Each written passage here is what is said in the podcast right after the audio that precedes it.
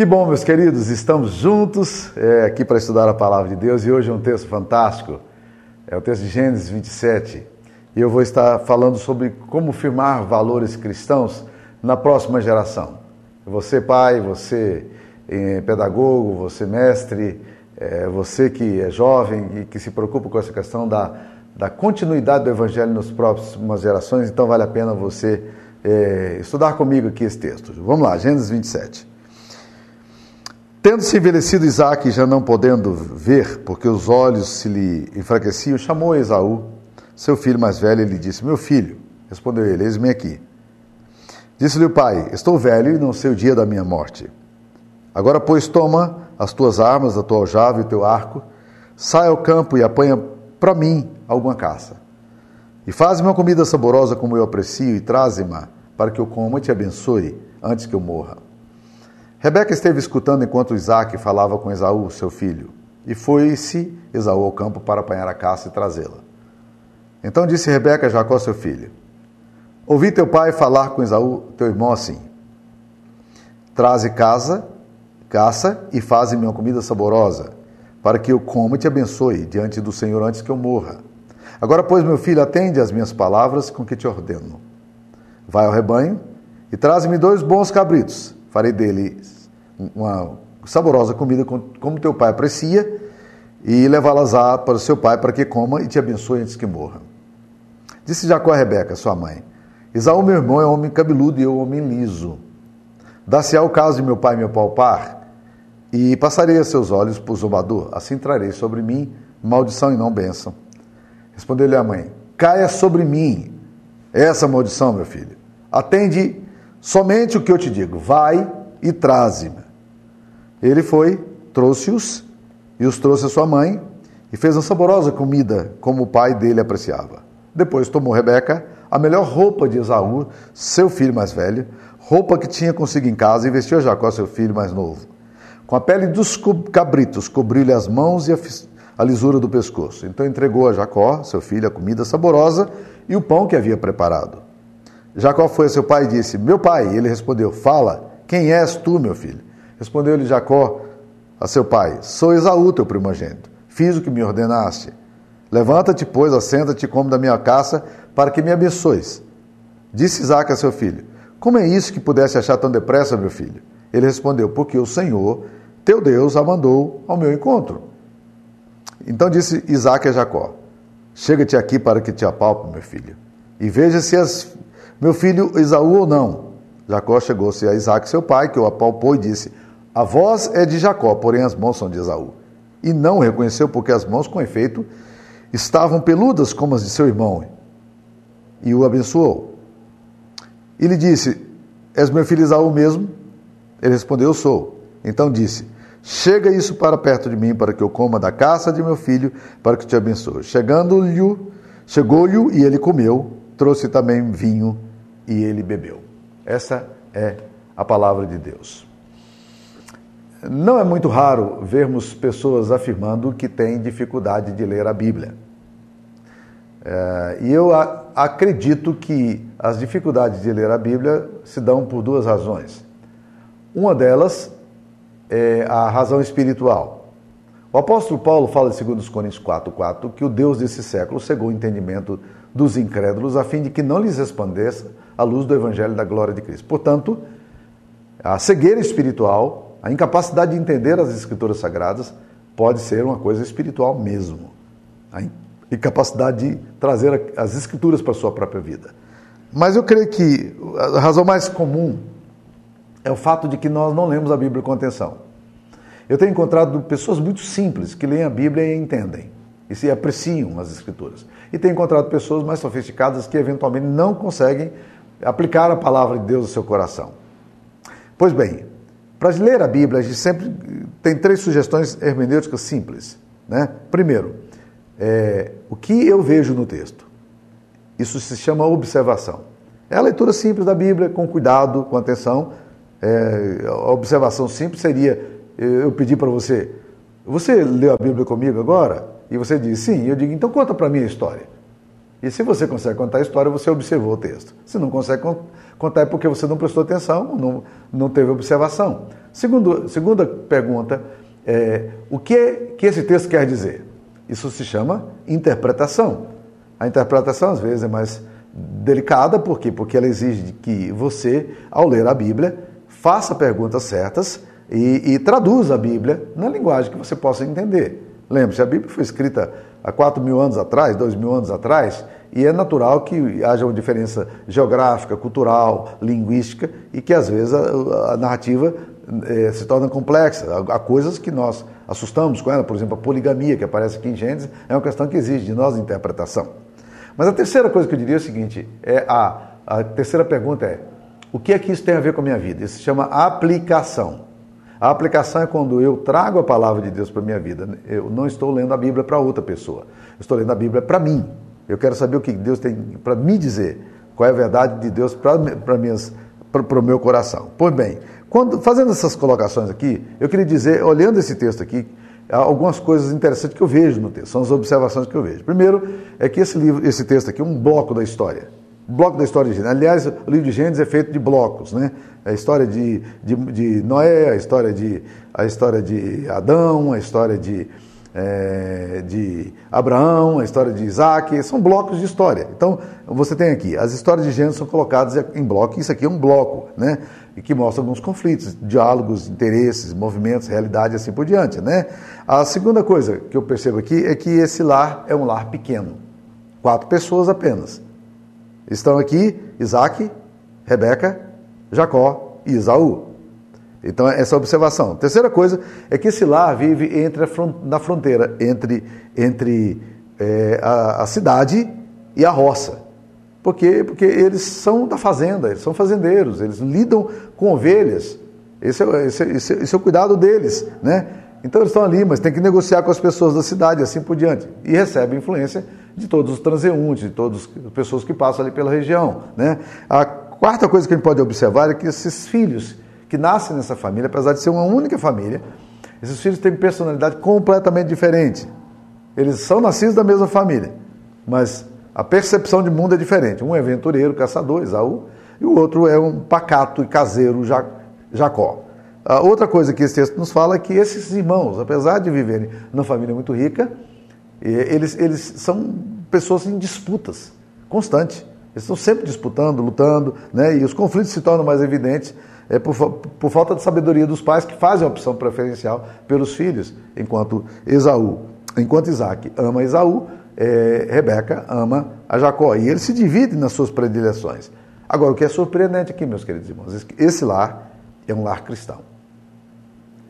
Isso nos mostra o que, meus queridos? De que que alguns mitos podem ser quebrados aqui. O primeiro deles é que um lar cristão não está isento de, de lutas, de conflitos, de animosidade. Lares cristãos muitas vezes são palco de muitas, muitas batalhas. Outra coisa que a gente pode perceber aqui é que esse texto também quebra o mito de que família pequena é mais fácil ser administrada. A gente, não, a gente fica pensando, como é que os nossos avós tinham tantos filhos, como é que administrava a família? Deixa eu te dizer uma coisa, eventualmente administrar 10 filhos pode ser mais fácil do que administrar um só. Né?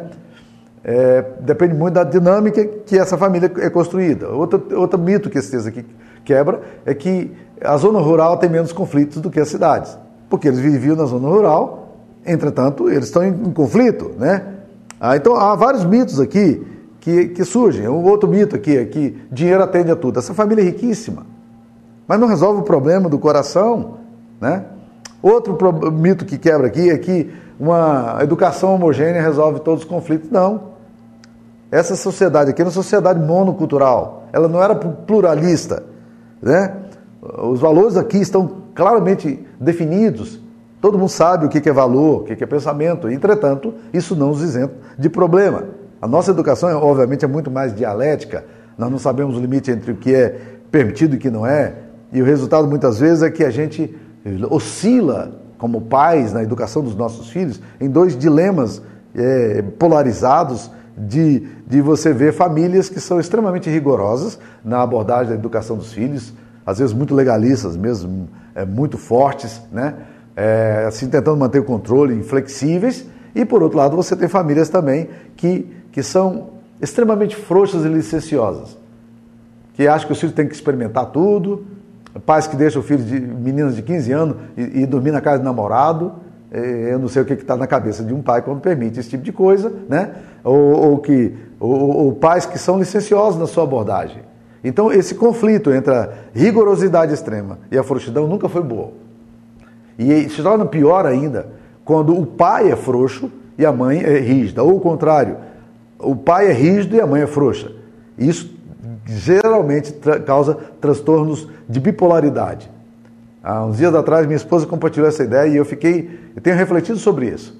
Ela disse: Você já observou que muitos dos problemas, muitos dos filhos problemáticos que nós temos, muitas vezes eles têm uma mãe frouxa, que quer dar tudo, mimar, mimar o filho, e um pai duro, ou o contrário.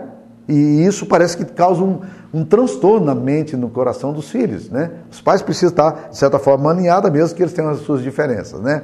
Mas vamos lá. Como é que é essa família aqui? A primeira coisa que nós vemos aqui, meus queridos, é que essa família é marcada por profunda desconfiança. É um lar onde um marido e mulher não confiam um no outro. Quer ver o exemplo? Isaac está idoso. Ele percebe que a hora da morte dele está chegando.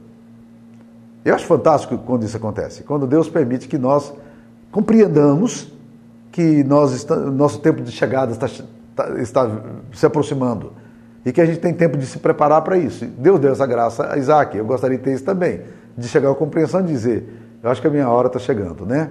E o que aconteceu? Ele chama o seu filho Esaú e pede para que ele faça uma comida saborosa que ele queria apreciar antes de derramar a bênção sobre ele. A Bíblia diz que Rebeca estava ouvindo. Né? Lembre-se, era tenda. E Rebeca estava atenta ao diálogo do pai com o filho, curiosa. Mas eu fico me perguntando, primeiro, olha o nível de desconfiança. Primeiro, por que, que Isaac não compartilha com Rebeca o que ele estava querendo fazer com seu filho? Ponto número um. Segundo ponto, por que é que Rebeca está bisbilhotando a casa e o marido nessa hora? Isso tudo, meus queridos irmãos, revela é que essa família é uma família onde as, as coisas são todas feitas no silêncio. O pai conversa no quarto sem que a mãe saiba. Rebeca está alheia ao, ao que o seu marido deseja fazer. E, eventualmente, ela pode ter sido pega de surpresa do plano do seu esposo. Era tão difícil assim compartilhar com Rebeca o que ele estava querendo fazer? Nós podemos imaginar que há diferenças culturais aqui envolvidas, mas mesmo assim, não parece que há uma necessidade de, de, de, uma, de uma, maior compreensão? Por que, que Rebeca bisbilhota? Por que, que Rebeca estava escutando o diálogo do pai com o filho? Porque ela também não confia. Isso é sinal de insegurança. Quando mulheres começam a olhar celulares do marido para ver o que está acontecendo, é sinal de que algum, algum ponto de insegurança está brotando ali, ou o contrário. Né? E esse tipo de atitude só demonstra uma fragilidade, um lar é, baseado na, na desconfiança, é, no temor de que o outro possa estar traindo. E Rebeca age dessa forma. Rebeca talvez tivesse experimentado algumas coisas na sua própria família, né?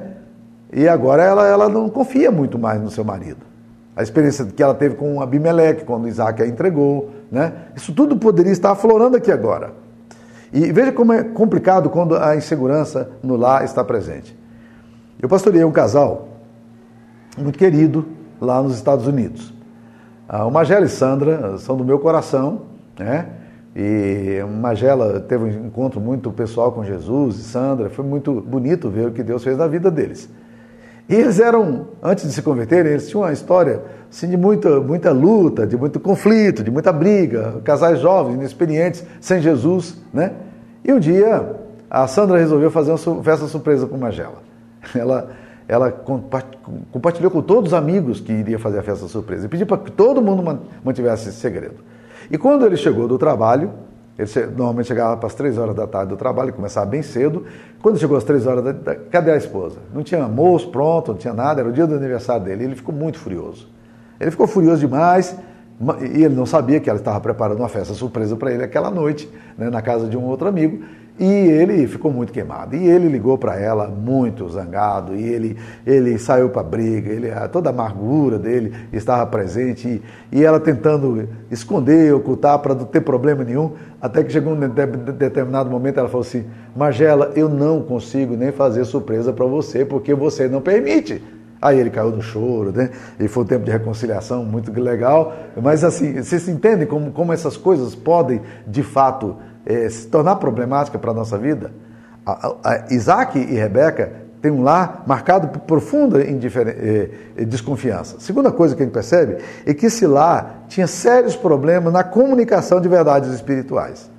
Olha, olha como é que isso é sério. É, esse lar aqui vive sob o estigma da graça de Deus, das verdades do Evangelho, sobre as coisas divinas, porque são filhos da promessa. Lembre-se, Isaac é, é, é, um dos nossos patriarcas na fé. Entretanto, o que a gente percebe aqui é que eles não conseguem imprimir uma marca divina nos filhos. Essa questão de imprimir a marca divina nos filhos me desafia muito. Os nossos filhos precisam ser marcados, carimbados pela operação de Deus no coração. E nós precisamos da graça para que a gente imprima essa, essa coisa da realidade espiritual na alma. Eu sei que quem faz isso é o Espírito Santo, mas Deus quer usar a gente para a gente poder fazer isso aqui. Quando, olha como, como o que, que acontece aqui, porque é um lar que vive sob o estigma divino, mas que não consegue imprimir. Quando Rebeca ouve a história eh, do que Isaac estava querendo fazer, ela chama Jacó e diz: Jacó, você vai fazer o seguinte: você vai vestir, você vai pegar animais. Eu ouvi isso e isso do seu pai, e você vai preparar os animais. E eu vou preparar um guisado muito legal para o seu pai para ele te dar a benção. Você vai roubar a benção do irmão. Hum. Jacó ouve aquilo. Jacó não tinha uma, uma personalidade muito fácil, não. A, a Bíblia vai, vai mostrar como Jacó era contraditório e tendente ao, ao, ao pecado, à mentira, ao engano, né? O próprio nome dele já dizia algo sobre isso. Aí ele olha para a mãe assustado e fala assim: Mãe, eu não vou fazer isso, mãe. Esaú é um homem peludo, eu sou um homem liso. Dar-se-ia o caso de meu pai me descobrir, perceber que era uma fraude. E se ele percebe que é uma fraude, isso vai se transformar numa maldição e não numa bênção. Mãe, eu não vou, eu estou fora. Me inclui fora dessa lista. A Rebeca deveria ter, nessa hora, é, refletido e se arrependido e mudado o seu discurso. Porque ela estava desdizendo tudo o que ela tinha ensinado. Ela não ensinou que verdade é alguma coisa essencial? Não foi isso que, ela, que, que Jacó aprendeu em casa? O que, que ela está fazendo? Ela não ensinou que maldição e bênção são coisas, são realidades espirituais muito sérias? Aliás, ela quer a bênção para quê? Porque ela considera a bênção importante. Por que, que ela despreza agora a maldição? Quando Jacó fala, mãe, eu posso atrair a maldição sobre a minha vida. Ela diz, cala a boca, faça apenas o que eu estou te mandando, vai lá, mata os animais, traz aqui que eu vou resolver esse negócio aqui. Isso é problema meu, essa maldição aqui é comigo. O que ela está fazendo desdiz tudo o que ela ensinou. Então, a, a, nossa educação contraditória, meus queridos irmãos, se torna um problema sério para os nossos filhos. Porque os nossos filhos olham e falam assim: ah, será que esse negócio tem que ser levado a sério mesmo? Depois do que eu vi aqui agora, minha mãe fazendo, desvalorizando as verdades santas e espirituais.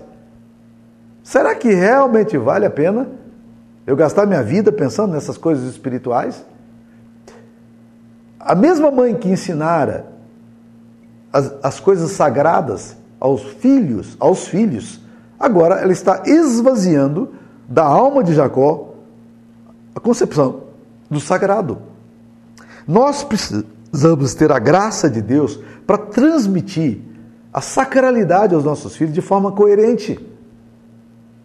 Se Rebeca se entendesse o que Jacó está falando e se arrependesse naquele momento, o abraçasse e dissesse: Filho, o que você está dizendo é algo sério. Isso, isso que você está falando é algo verdadeiro, filho. Me perdoe, a sua mãe não podia ter jamais pensado nisso. Mas não foi o que Rebeca falou. O que que Rebeca faz? Rebeca, ela bota mais energia na sua fraude. Isso é mais ou menos o seguinte: imagine o tipo de criança que cresce na escola dominical ouvindo as verdades do Evangelho, vai lá, faz a devocional com os pais, eh, ora com os pais, que canta o corinho ali com ele, conta historinhas da Bíblia, né?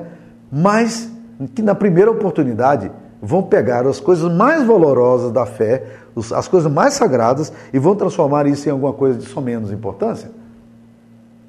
Nós fazemos isso constantemente. Nós desvalorizamos o sagrado, nós esvaziamos o coração dos nossos filhos das coisas sagradas. Rebeca ouve a sua o seu coração cobiçoso, enganoso e instrui o seu filho dizendo que a bênção e a maldição eram coisas de só menos importante, não tinha valor nenhum. E filhos reproduzem essa dinâmica familiar. O que fazemos é mais importante do que aquilo que dissemos, dizemos. Nossos filhos observam a forma como lidamos com as coisas espiritual, espirituais, com conceito de Deus, com conceito de verdade, com conceito de consciência, com conceito de respeito. Nós não podemos negociar valores cristãos, meus queridos. Que triste quando os nossos filhos olham para o nosso coração e ao invés de encontrarem coerência entre aquilo que a gente sempre ensinou, eles encontram é, a gente esvaziando aquilo que a gente disse que era verdade. Essa família também, meus queridos, vive sob o espectro, espectro do autoritarismo. Porque o que Rebeca faz aqui é exatamente isso. Ela diz: olha, cala a boca, vai lá e faz o que eu estou mandando, e, e é isso aí, ponto final. Eu que decido, eu que mando, eu sou a mãe. Mas mães e pais erram também eu creio que a confissão de pecados aos nossos filhos, que pode ser uma coisa muito pesada para nós, pode resgatar do coração dos nossos filhos a sensibilidade espiritual. E que, eventualmente, os nossos filhos perdem a compreensão das coisas divinas, porque nós, ao invés de nos arrependermos quando fazemos coisa errada, nós nos endurecemos e, e aí somos mais é, é, é, autocráticos, somos mais autoritários e, e, fazemos a coisa prevalecer pela força da, da nossa, do nosso grito, da nossa força, da nossa autoridade. E isso não é um caminho muito sábio, não. Esse texto também nos, nos, marca, nos mostra, meus queridos irmãos, que outro problema que essa família tem é que é uma família marcada pela predileção de filhos. Olha que nos diz capítulo 25, versículo 20 e 26. É, capítulo 25, versículo 27, na verdade, né? Ah, é, não, 27. Cresceram os meninos, Esaú saiu perito caçador, homem do campo, Jacó, porém, era homem pacato, habitava as tendas. Versículo 28. Isaac amava Esaú. Por quê? Porque se saboreava da sua caça. Rebeca, porém, amava Jacó. Olha, olha, olha que, que, que, que narrativa bíblica séria. Todos nós, eventualmente, podemos ter filhos com os quais a gente se identifica mais. Por causa de personalidade, temperamento, a forma de ser. Mas, meu querido, em nome de Jesus, não demonstre preferência pelos seus filhos. Se você quiser jogar os seus filhos um contra o outro, mostre preferência. Então, dê tratamento cuidadoso com os seus filhos. Dá o presente para um, dá presente para o outro. Abençoa um, abençoa o outro. Ao fazer isso, o que, que acontece? Você, você diz, eu sou liberal para todos. Eu quero ajudar todos, eu não quero ajudar um só. Ao fazer isso, você demonstra o quê? Que todos são amados. Mesmo que seus filhos não precisem eventualmente desse presente, mas essa é uma forma de você dizer para eles: Filho, eu quero compartilhar um pouco daquilo que Deus me deu. Não fique fazendo opção de preferência pelos seus filhos. Você vai jogar esse filho cada vez mais longe dos irmãos. Isso é fator de fragmentação familiar. E nós, muitas vezes, como pais, somos responsáveis por isso. Ao mostrar predileção, ao mostrar que a gente gosta mais de um do que do outro, que para um a gente é mais liberal do que para outro, para ajudar um a gente ajuda mais, mas para o outro a gente não ajuda. Então, preste atenção nisso.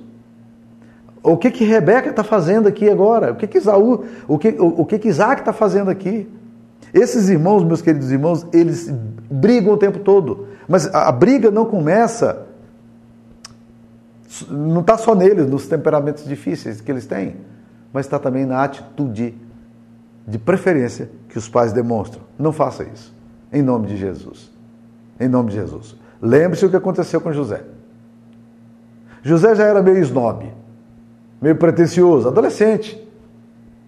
E Jacó, não tem dúvida nenhuma, vai lá e compra uma, uma, uma, túnica de talar, de mangas grandes para ele. E só deu para ele. Só para ele. Os filhos olharam e disseram: hum, esse negócio não está bom. Esse negócio não está bom. É? Eu achei fantástico a minha mãe, recentemente, fazendo divisão de bens. Ela chegou para todos os filhos, sentou com todos os filhos e disse: Eu quero conversar sobre isso. Minha mãe está idosa, meu pai já não está tendo condições de tomar muitas decisões. E aí ela sentou com cada um e disse: Eu quero que distribua partes iguais. É, é isso aqui para os filhos, isso aqui para outro, isso aqui é avaliado e tanto. E ela tinha ideia de todos os valores e de tudo que as coisas valiam, dizer: É assim que eu quero que seja. E os filhos de boa. Por quê? Porque os filhos estavam entendendo a atitude da mãe. Todos fomos abençoados com a atitude dela. Então é isso que nós precisamos fazer. Mesmo que você tenha alguma lá no coração, uma opçãozinha, uma identificação maior. Não, não demonstre isso aí. Tá? Então, isso é muito importante. Nós precisamos tomar cuidado com essas coisas. Mas uma outra coisa que eu diria, meus queridos, é que esse lar aqui é um lar com ética frágil. É, o lar de Rebeca e Isaac, apesar de ser um lar cristão, imprimia a fraude e o engano. Rebeca aprendeu isso vendo o modelo da sua própria casa. A sua família era assim. Leia com atenção como eram as relações familiares dela com seu pai, com seu irmão. As coisas não eram fáceis. Betuel, seu pai, era um homem trapaceiro. A sua história é marcada por enganos e traições. E o que acontece? Rebeca está reproduzindo isso aqui agora. Labão, irmão de Rebeca, era um homem interesseiro. O texto da palavra de Deus nos diz em Gênesis 24, 30, que quando ele viu o pendente e as pulseiras das mãos de sua irmã, Tendo ouvido as palavras de Rebeca, sua irmã, que dizia: Assim me falou o homem, Eliezer, foi Labão ter com ele, o qual estava em pé junto aos camelos, junto à fonte, ele disse: Entra, bendito do Senhor, porque estás aí fora, pois já preparei a casa e lugar para os camelos. Um cara político, que está interessado que no ouro que está na mão da, da irmã dele ali agora, que foi dada por Eliezer. A atitude materialista de Rebeca reflete a, a sua família. Porque tanto o materialismo quanto a espiritualidade aprende-se em casa. Aprende-se pelo exemplo. Os filhos veem. Jacó aprendeu com sua mãe que a prosperidade e o materialismo, mesmo sendo conseguido desonestamente, era mais importante do que a, pro, a possibilidade da maldição, que é elemento ligado à espiritualidade e às coisas de Deus. Talvez por todo esse ambiente eticamente frágil, Jacó demora para se tornar um crente, um crente para valer. Ele era oportunista, ele era interesseiro, ele era marreteiro, ele era casuísta.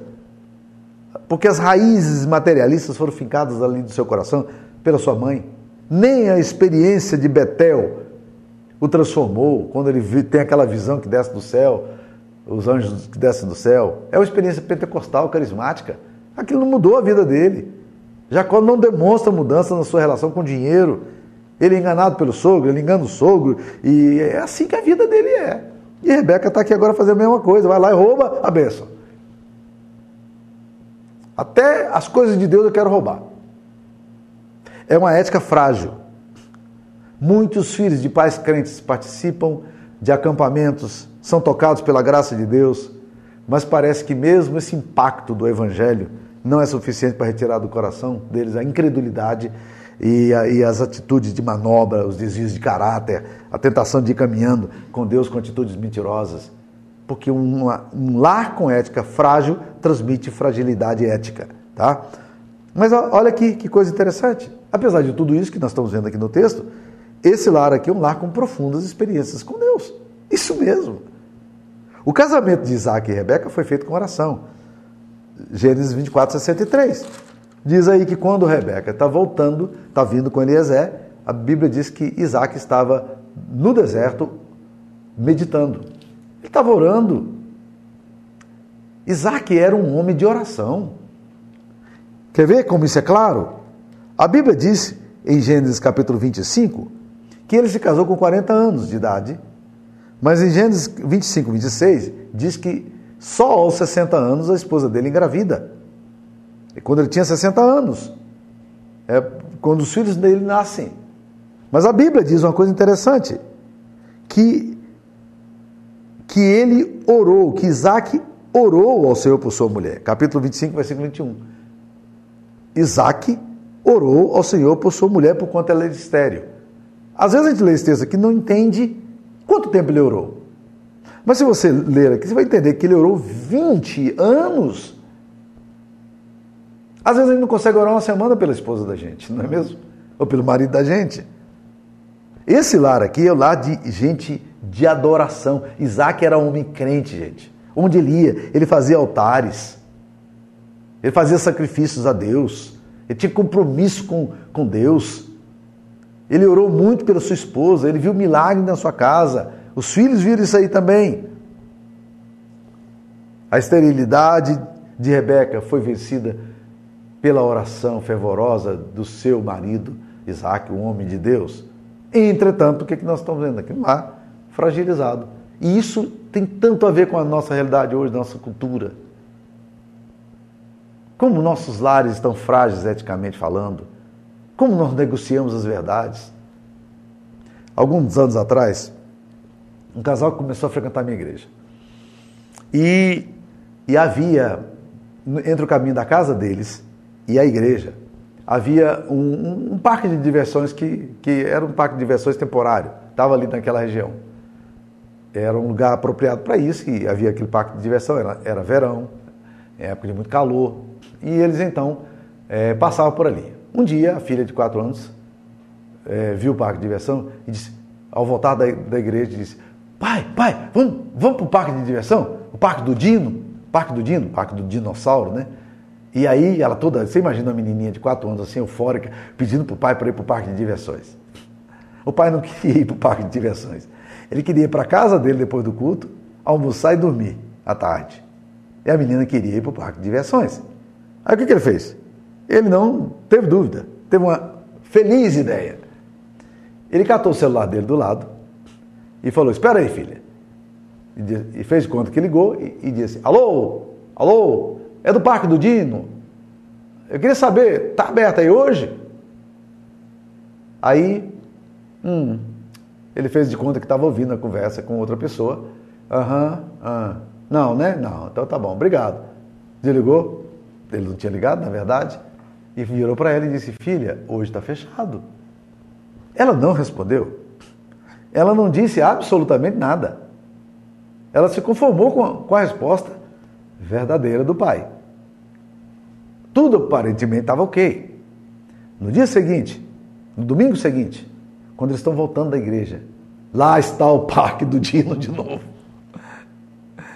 E a menina fala: Pai, pai, vamos para o parque do Dino hoje? E antes que o pai pegasse o telefone, ela catou o telefone e ligou: Alô, alô, é do parque do Dino?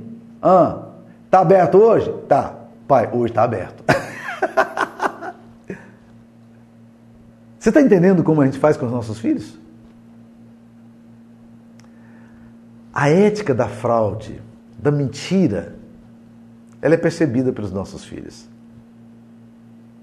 E nós muitas vezes estamos querendo ver os nossos filhos compromissados com Deus. Nós não temos compromisso com Deus.